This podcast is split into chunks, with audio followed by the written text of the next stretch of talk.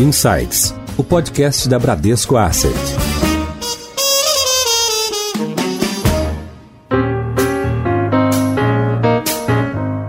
Olá, bem-vindos a mais um episódio do Insights, o seu podcast semanal da Bradesco Asset. Eu sou a Priscila Forbes e o nosso convidado de hoje é o Florian Bartunek, que é CIO e sócio fundador da Constellation Asset Management. O Florian e a Constellation são proponentes da aplicação de critérios ESG no processo de investimento. Esta sigla, em português, representa os critérios ambientais, sociais e de governança corporativa das empresas na bolsa. E a Constellation, assim como a Bran, adota um rating, ou seja, uma nota desses critérios para as empresas investidas. Florian, bem-vinda ao Insights, muito obrigada pela sua participação. Muito obrigado, um prazer estar aqui com vocês. Sou um grande fã do Bradesco, somos parceiros de longo prazo, adoro vocês e é um prazer estar aqui falando com seus ouvintes. Obrigada pela tua presença, é verdade, as casas são parceiras. E trazendo de volta o nosso convidado já contumaz aqui, Marcelo Nantes, que é CIO das nossas estratégias de renda variável e multimercados. Nantes, bem-vindos de volta. Obrigado, Priscila, pelo convite. É um assunto recorrente, né? Já falamos sobre sustentabilidade outras vezes. E ótimo poder dividir o podcast aqui com o Florian. Florian, como a gente falou aqui, as duas casas, né, a Constellation e a Bradesco Asset Management, tem uma parceria de longa data, mas tem alguns ouvintes que talvez não conheçam a Constellation. Então, eu, eu te convido a contar um pouquinho sobre a gestora, quanto vocês têm sobre gestão, desde quando vocês estão no mercado e as principais estratégias que a gente sabe que são de, de renda variável, mas conta um pouquinho para o nosso público sobre a Constellation. Na verdade, ela se iniciou como uma uma, vou dizer assim, uma carteira proprietária para os ex-donos de um banco chamado Banco Garantia em 1998. Então faz já 22 anos. E essa carteira de ações foi aberta para clientes em 2002. Então, assim, para clientes, a gente existe há 18 anos. Eu estou no mercado há 30 anos. Né? A gente tem hoje 15 bilhões de reais em renda variável, fundos long only, estratégia de longo prazo. Somos 20 25 pessoas aproximadamente, todas focadas em renda variável. Temos um time bastante longevo, né? A gente, muito pouca gente sai, a gente está junto há muito tempo, né? investimos em, em ações juntos há muito tempo, né? o que é muito importante, eu acho. Hoje a gente tem dois terços, basicamente, dos nossos clientes offshore, né? fundos soberanos, endowments, faculdades, fundos de pensão, seguradoras, grandes famílias lá fora, isso é Estados Unidos, Ásia, Europa, Oriente Médio, Canadá e tal. E temos aí um terço no Brasil, também basicamente famílias e alguns parceiros, principalmente bancos privados e bancos no Brasil. Bom, Florian, é, para a gente começar, antes a gente começar a entrar em mais detalhes sobre né, sustentabilidade, investimentos, sustentabilidade, queria é, ouvir um pouco mais uma, uma discussão conceitual, né, na sua visão, em que a gente está vindo um processo de transição onde aí, no, aí nos anos 80 se adotou aí a escola de Friedman, né, onde papel da empresa era maximizar lucro e retornar esse lucro o maior possível para os seus acionistas e o acionista ele faz uso desse retorno da maneira que ele achar melhor, né? Então não era o, a visão, é, não é o papel da empresa decidir que tipo de é, retorno para a sociedade, é o papel do acionista, ele tem que tomar essa decisão e não a empresa. E ao longo dos últimos anos, eu diria até as últimas décadas, essa visão começou a mudar é, eu diria até que é um falso dilema, né? Eu, eu fiz as pazes com esse dilema já há alguns anos, de que a empresa ela tem direcionado parte do retorno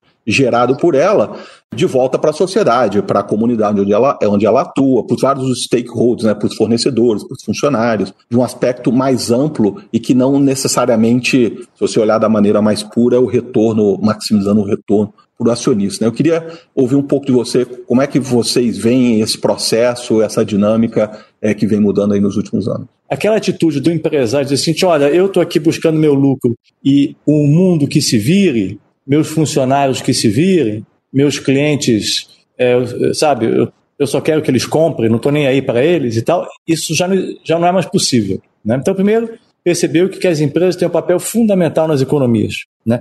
Elas podem, elas são indutoras de boas ou más práticas. Elas têm um impacto brutal é, na vida das pessoas. Né? Então, acho que isso mudou. Essa percepção de que a empresa é passiva, de que a empresa não é relevante. E tal. Segundo, eu acho que os consumidores começaram a se importar um pouco, é, primeiro com os produtos e segundo com o impacto que as empresas também têm. Né? Então, há 20, 30 anos atrás, você nem se importava o que acontecia, né? É, como é que era produzido o produto, né? e qual impacto a empresa tinha. Hoje em dia, somente a geração nova tem uma preocupação muito maior com isso. Obviamente, isso é mais verdade em países mais ricos, isso é mais verdade nas classes um pouco de maior renda, mas isso é, não deixa de também ser uma preocupação de todo mundo. Né? Então, acho que o fato de ter caído a ficha de que as empresas são super relevantes, de que as empresas têm mais impacto eventualmente que os governos. Sabe assim, se eu sou funcionário de uma empresa, a minha vida depende muito do futuro dessa companhia, a minha vida depende muito do sucesso dessa empresa. Né? Eu não quero ver essa empresa quebrando por algum motivo. Então, eu acho que mudou um pouco essa percepção. Eu acho que os consumidores começaram a pressionar. Eu acho que as gerações mais novas são mais preocupadas com isso. O que mudou foi que a percepção de relevância é, da companhia passou a incluir outras coisas que não só o lucro. Mas não dá para as empresas abrir mão do lucro para eventualmente serem sustentáveis ou tentar ajudar a sociedade, os empregados, porque no longo prazo elas também não se sustentam. Então é, é muito mais o casamento das duas coisas do que optar por uma ou por outra. Perfeito, perfeito. Eu separo, né, pessoalmente em duas categorias. Primeiro, o lado mais qualitativo ou mais soft do papel da empresa dentro da sociedade, como você comentou, né? Você não pode, você está inserido numa cadeia de fornecedores, com clientes, seus funcionários, ou comunidade, onde a empresa, é, com esses vários pontos de contato, ela tem que ser um exemplo e promover esse tipo de comportamento mais, eu vou usar a palavra sustentável aqui, mas as pessoas entendem o que a gente quer dizer, né? Mais construtivo perto da sociedade. E ao mesmo tempo, eu, pessoalmente, acho que houve também uma transição, e obviamente nos Estados Unidos isso é um pouco, tem uns aspectos culturais um pouco diferentes, que eu acho que a empresa consegue utilizar os recursos dela, né, a gente falando em, em maximizar né, benefício, a gente pode usar maximizar utilidade, é difícil é você calibrar o quanto, né? Mas ela consegue utilizar os recursos dela ou o lucro que ela parte dele devolveria para o investidor dela de maneira mais eficiente que o investidor, até pelos motivos que você está falando, pelos volumes de escala, pelas eficiências que ela tem internamente. Às vezes aquele recurso ele, tem, ele gera a própria empresa retornando ele de uma, maneira, até para usar o exemplo do meio ambiente, ele é mais eficiente do que se os próprios acionistas usarem por. É, e eu acho que esse conceito também é, vem ganhando momento. Qual foi o papel da sua clientela? Você acha que, que teve um, um papel aí motivador ou direcionador no sentido de vocês entrarem mais a fundo numa, numa metodologia ESG? Quando os nossos investidores olham os investimentos deles fora do Brasil, eles pensam, puxa, mas claramente alguns países estão à frente, outros países estão mais atrasados nisso. Né? Então, sabe, Noruega está claramente à frente, né? Suécia está à frente. Né? E países em desenvolvimento estão um pouco atrás, porque é mais difícil mesmo, né? Assim, tipo, a matriz energética de muitos países ainda é uma matriz mais poluente. Então é mais difícil para é mais difícil para o Brasil, para a China, para a Índia se tornarem entre aspas sustentáveis do que é para uma Noruega, uma Suécia, né? Esses países são menores, a Índia, a China, o Brasil são enormes e tem a matriz ainda mais antiga porque está no estágio de desenvolvimento mais antigo. Então, quando os investidores olham para o Brasil, eles têm uma certa, vou chamar assim de é, paciência um pouco maior. Falei assim, não, peraí, mas o Brasil realmente está na direção eles, dão, eles dão um desconto, né? Como se a gente fosse café com leite ainda nisso. É, não, porque eles sabem que tipo isso é uma jornada, né? Então eles dão um certo desconto, né? Obviamente. O grande risco, na verdade, eu vou falar um pouco mais de forma genérica, é o seguinte.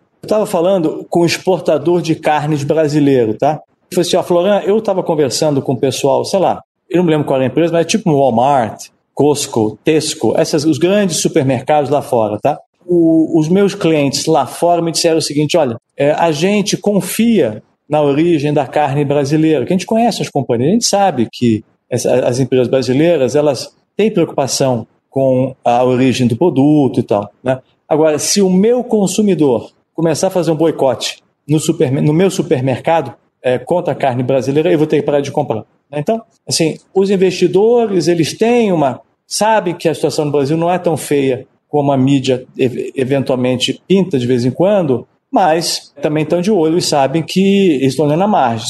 Se a situação na margem está melhorando, eles acabam tendo um pouco mais de paciência. Se a situação na margem começar a piorar, eles vão ter menos paciência. Né? Mas eles têm só respondendo a pergunta, eles têm uma paciência um pouco maior, porque sabem que o estado de desenvolvimento do Brasil é um pouco mais atrasado do que de outros países desenvolvidos, e é normal, mas quando eles veem a gente com foco nessa agenda, eles gostam bastante. E, novamente, eles gostam porque não só porque é o certo a fazer, mas porque o retorno tende a ser melhor. Em Foco.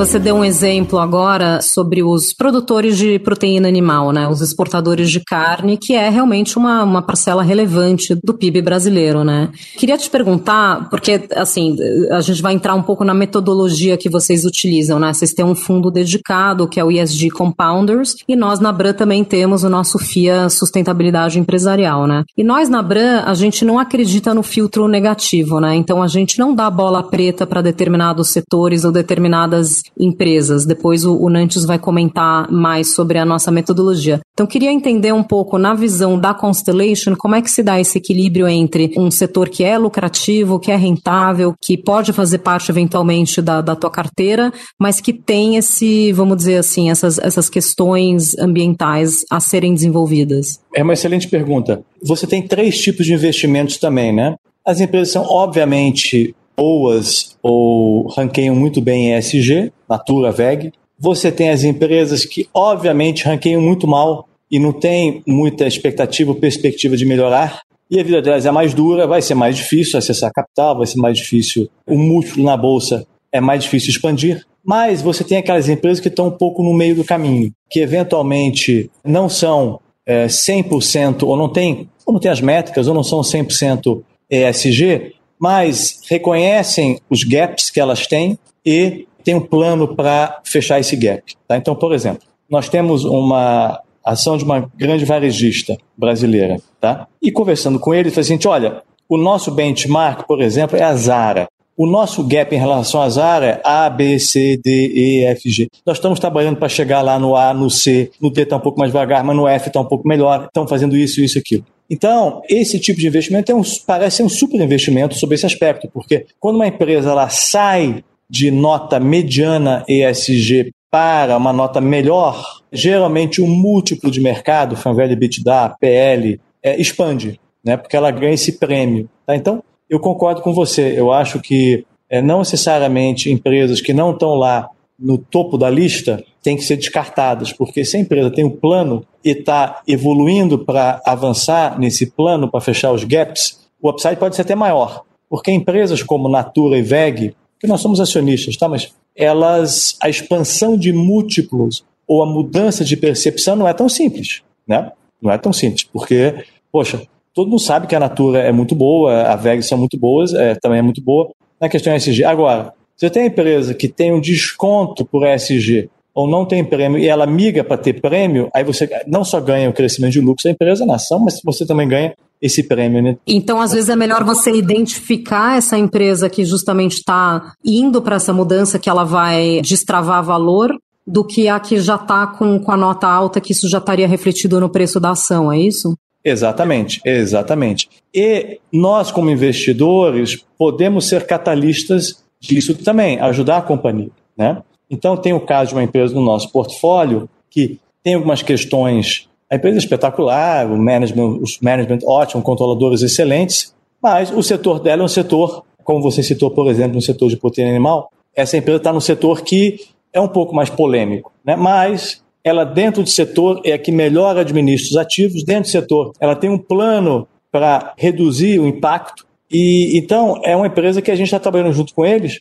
para tentar ajudá-los na medida do possível. Então acho que pode ser uma alta maior do que eventualmente aquela empresa que, que já é meio óbvia, sabe? Assim, o nosso processo muito alinhado com o que o Florian disse. A gente acredita que a gente tem um papel que vai muito além de simplesmente investir na empresa. Né? A, gente, a gente já vê um processo que vem sendo desenvolvido há anos dentro da Bram. Tem ideia, o nosso fundo de sustentabilidade ele começou em 2007. Né? Então agora está vindo todo esse momento é, em torno do, do assunto sustentabilidade e é, isso já faz parte da nossa cultura dentro da Bran. Eu, esses dias me perguntaram ah, como seria a sua alocação de ativos se você não olhasse o aspecto de sustentabilidade. Eu falei, cara, não sei como responder, porque no dia a dia, nas nossas discussões de investimento, você sempre discute governança corporativa da empresa, como é que é isso, como é que é a participação do minoritário, que como é nível de emissão, de poluição, de problemas de passivos ambientais, trabalhistas. Então, isso faz parte do nosso dia a dia. Né? Então, para falar um pouco, para responder sua pergunta mais objetivamente, é, a gente tem um processo onde hoje é, mais de 99% de todos os nossos ativos na Bran, eles são avaliados né, pelos princípios de sustentabilidade. É aí você tem um questionário, a gente usa informações públicas, a gente coloca a nossa visão BRAM em cima das informações públicas, e às vezes a, a gente Geralmente a gente tem mais informação da empresa no que diz respeito aos aspectos de sustentabilidade, a gente ajusta isso e o mais importante que a gente está indo para o caminho agora, que é engajar com as empresas. É você começar a acompanhar a evolução das empresas, como o próprio Florian disse, nos aspectos, o que ela está fazendo melhor, o que ela pode melhorar, discutir com as empresas e acompanhar essa evolução. Para a gente é muito importante acompanhar a evolução da empresa, né? Não é simplesmente você falar, eu não invisto nesse setor, pelo menos a nossa postura, né? A gente não investe nesse setor, deixa para lá. Não, a gente identifica, olha, aqui tem uma oportunidade para você melhorar. Eu acho que vocês podem fazer isso melhor, isso pior. Existem soluções mais complexas, demoram mais tempo e mais rápidas.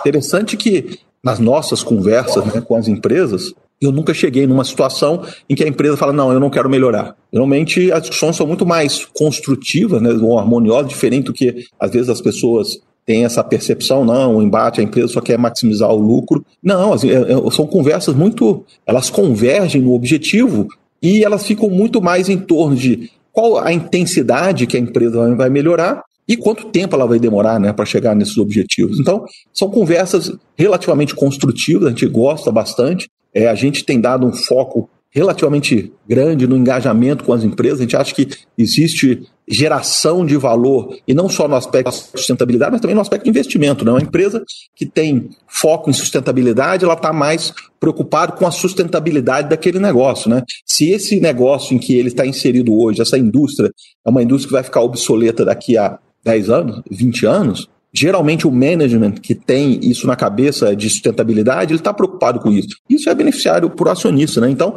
é, esse nosso ah, engajamento com as empresas, ele tem o objetivo de também a gente olhar o retorno. As empresas que estão mais engajadas, elas tendem a dar retorno melhor no futuro. Então, a gente tem hoje toda uma sistemática a gente aplica em todos os, os, os ativos né, que a Bran investe, e, obviamente, nos fundos, a gente tem o nosso fundo de sustentabilidade, aí sim, aí a gente tem uma seleção um pouco mais criteriosa, com uma lente de sustentabilidade um pouco mais criteriosa para colocar os ativos nesse fundo. Florian, como é que você enxerga o papel das gestoras e, e das, das bolsas, enfim, na questão do disclosure, né? Ou seja, da, da divulgação das métricas ESG e de ter realmente um índice, um benchmark que torne isso mensurável? Você tocou num ponto muito importante, porque um, um desafio que há hoje no mercado é uniformidade nas métricas, né? Então, você vai numa empresa, ela te dá um número, você vai em outra empresa, eventualmente te dá um número diferente. Então, isso é um desafio para nós. Na contabilidade, por exemplo, não tem muito isso, porque está lá o que é um ativo, o que é um passivo, como é que se contabiliza e tal. Na parte ESG é um pouco mais complexo, né? E cada empresa tem a sua, a gente chama de materialidade, mas alguns tópicos são mais importantes para umas empresas do que para outras. Por exemplo, a questão ambiental para Vale do Rio Doce, para Petrobras, é muito mais importante do que para a TOTUS, né, o Raia do Brasil, por exemplo. Então, cada setor, cada empresa tem fatores com relevância diversa, diferente. Seria muito importante para nós que tivessem padrões, e você já tem várias tentativas ou várias iniciativas de criar padrões de medição disso, né? medição de pegada de carbono, por exemplo. Mas o que a gente acaba fazendo, a gente acaba fazendo nossa própria avaliação individual de cada companhia. Então nós temos no nosso, e a gente divulga isso no nosso site, não os nomes das empresas, com a questão de, né, de até para questão de constrangimento das companhias, mas lá tem todos os nossos critérios ESG. Então, se você quiser, ah, como é que você olha a parte social? Lá tem tudo que a gente olha. Como é que você olha a parte de sustentabilidade? Lá também tem todos os itens que a gente olha. Então, nós criamos o nosso próprio ranking interno. Parte da questão ESG, é, vou dizer assim, é straightforward, né? É, é matemática, assim, tipo, né? qual a sua pegada de carbono? Qual o seu turnover? Como é que é o teu estatuto social? Mas parte é mais qualitativa. Então, requer uma análise um pouco mais qualitativa. Né? Então, é por isso que a gente tem nossos próprios critérios e que dá trabalho. Mas, no final das contas, você acaba conhecendo muito melhor as companhias quando você organiza toda essa questão ESG. A questão ESG, na verdade, ela é uma organização, uma consolidação de vários fatores ou critérios que nós já olhávamos há muitos anos, como o Marcelo falou. Né? A gente olha isso há muito tempo, né? a gente nunca deixou de olhar a governança, a gente nunca deixou de olhar a forma como a empresa trata os clientes. A gente, quando o NPS passou a ser mais divulgado, a gente olhava o NPS, a gente olha o NPS há muitos, muitos anos, né? que é o Net Promoter Score, que é a avaliação que o cliente faz da sua companhia. A questão SG ela foi basicamente uma consolidação disso tudo em alguns critérios que todo mundo olha, entre aspas, da mesma maneira. A gente está passando por esse processo de padronização e o que está sendo muito interessante né, é tem gente séria, gente boa e a gente está tendo a oportunidade de desenhar o sistema. Então, as próprias entidades de classe, as associações, a, a própria B3 e nós, investidores, exatamente de desenhar os padrões que vão ser usados daqui para frente. E falando nisso, falando no papel das gestoras no desenvolvimento e na conscientização sobre esses critérios, acho que vale comentar que tanto a Constellation quanto a Bran somos signatários do Investidores pelo Clima. A gente tem o nosso, a nossa sistemática de avaliar os aspectos sociais, ambientais, mas existe algumas iniciativas né, onde investidores do mundo inteiro se juntam e abordam uma determinada empresa para discutir temas é, específicos. No caso, Investidores pelo Clima é uma, é uma dessas iniciativas. Geralmente a gente quer falar de emissão, é, de, dos aspectos ambientais daquela empresa. Então, são processos relativamente longos, seis meses, em que os investidores têm reuniões regulares com essa empresa e, de uma certa forma, você força a empresa a se estruturar e a discutir aquele assunto. Né? Então, isso põe uma certa pressão em cima da empresa de falar, puxa vida, esses caras que são meus provedores de capital, eles representam uma quantidade de capital significativo, você força essas empresas a prestar atenção nesses assuntos. Multiplataforma.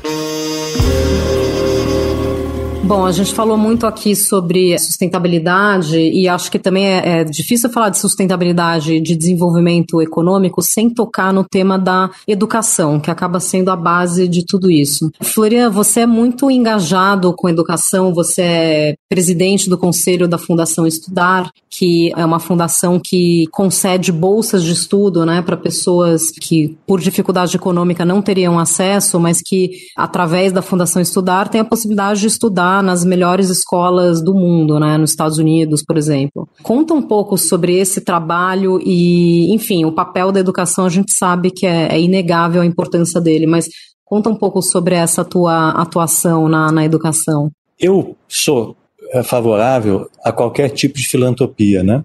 E muitas pessoas têm causas que são muito próximas delas, ou porque tiveram eventualmente uma doença na família, ou porque moram numa região e querem ajudar aquela legião, acho que todas as iniciativas são muito válidas. Eu comecei na filantropia sem nenhuma causa muito próxima de mim, né? Assim, não tinha nada assim que me... É, e eu pude então escolher, e eu achei que educação era, como você falou, era uma causa que tem um alcance altíssimo, né? uma alavancagem muito grande, né? cada real que você coloca educação, você alavanca muito o futuro das pessoas. Né? A educação realmente tira as pessoas eventualmente da miséria ou tira elas daquela situação e coloca elas com um potencial, um futuro potencial muito maior.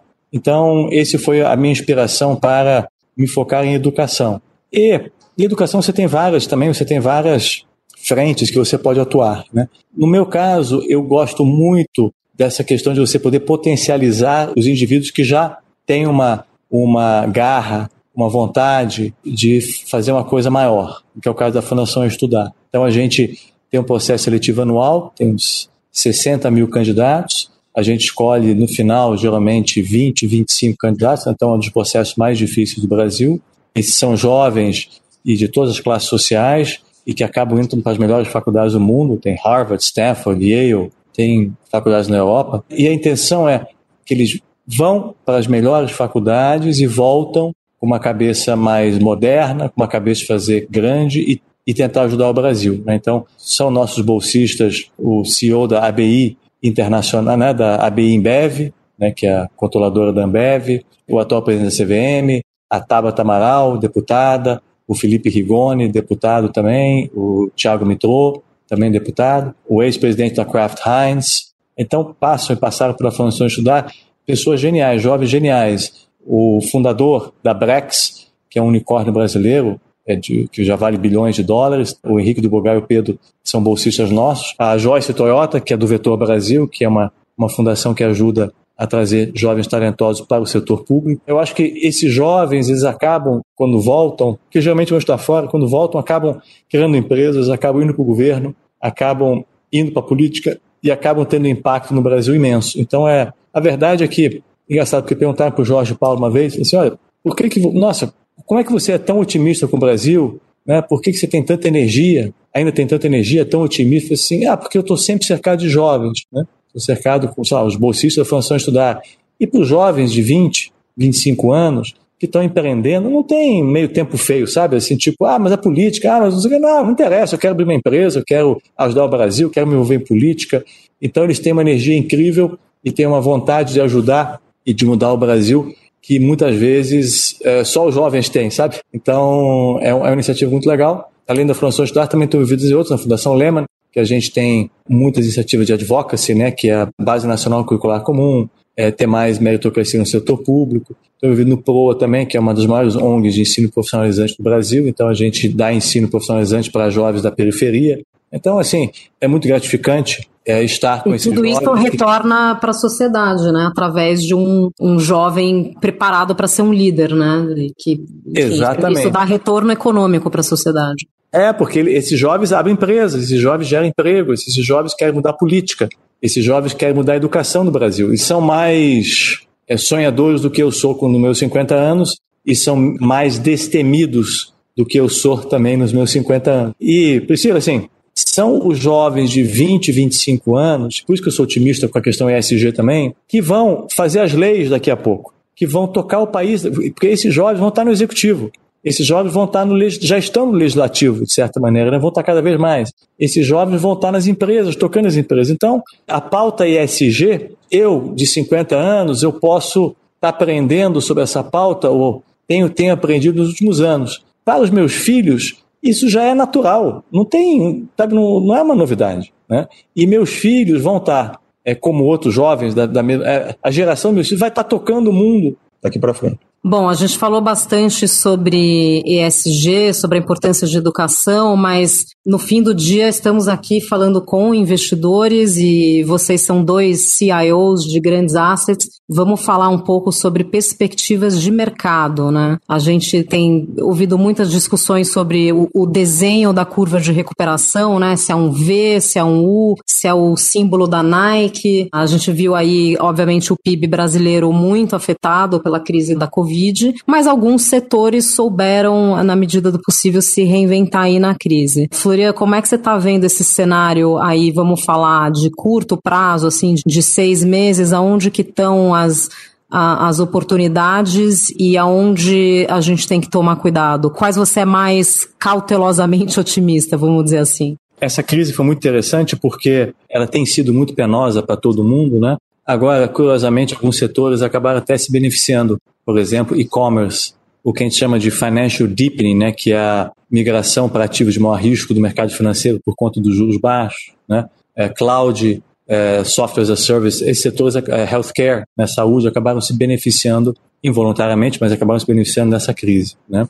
E eu acho que essas tendências vão continuar. As pessoas me perguntam, ah, para onde é que você acha que vai a Bolsa? Eu falei assim, ah, não tenho a menor ideia para onde vai a Ibovespa. Né? O Ibovespa é um, é um misto de várias companhias diferentes. Agora, eu acho que esses setores e as empresas líderes tendem a continuar ganhando market share e a se desempenhar relativamente bem. Então, eu não tenho muita opinião, sinceramente, assim, em geral, para onde vai o Brasil. O Brasil é um país muito idiosincrático, né? Então, quando você acha que vai explodir, não vai explodir, não é tão ruim assim. Quando você acha que, pô, agora vai, também não vai. Então, fica sempre naquele reme-reme, né? Mas, sob a superfície, você tem muitas empresas indo muito bem fazendo coisas muito legais e as ações dessas empresas estão refletindo. Não, sei lá, o caso de VEG, por exemplo, que eu tinha citado antes, né? o caso de Natura, que mesmo com a recessão todos os últimos anos, comprou a The Body Shop, comprou a Avon, né? tinha comprado a Aesop lá atrás. Então, essas empresas, elas têm dinâmicas próprias. Né? Então, eu, eu sou muito mais otimista com a dinâmica própria dessas companhias do que necessariamente com o Brasil em geral. É, torço pelo Brasil, sou fã do Brasil, é, quero que dê certo, obviamente, mas eu confio mais na dinâmica positiva, sei lá, da raia do Brasil por exemplo, um exemplo, a gente tem 25 empresas, né? então esse é apenas um exemplo, mas eu confio mais na dinâmica positiva da Raia do Brasil do que ou da TOTUS do que necessariamente na dinâmica do Brasil per se, porque o Brasil tem os seus desafios permanentes. Né? Nantes, você é responsável pelas estratégias tanto de renda variável quanto de, de multimercados na Bran. Então, multimercados, claro, muito mais complexo, porque a gente entra em mercado de juros e de moedas, de, de outras classes de ativo, como a gente está falando com Florian, com a Constellation, que é uma casa de renda variável, então focando aqui em, em perspectivas de, de renda variável, isso se aplica menos talvez à Bolsa brasileira, mas a gente viu essa euforia aí das ações ligadas à, à tecnologia, né, principalmente no, no, no, mercado americano, na Nasdaq, mas já teve uma correção é, muito forte. Você acha que isso foi efeito de uma. A gente estava vivendo aí uma super euforia? Essa correção fez sentido? Ou realmente não, é hora de colocar o lucro no bolso e esperar a próxima onda?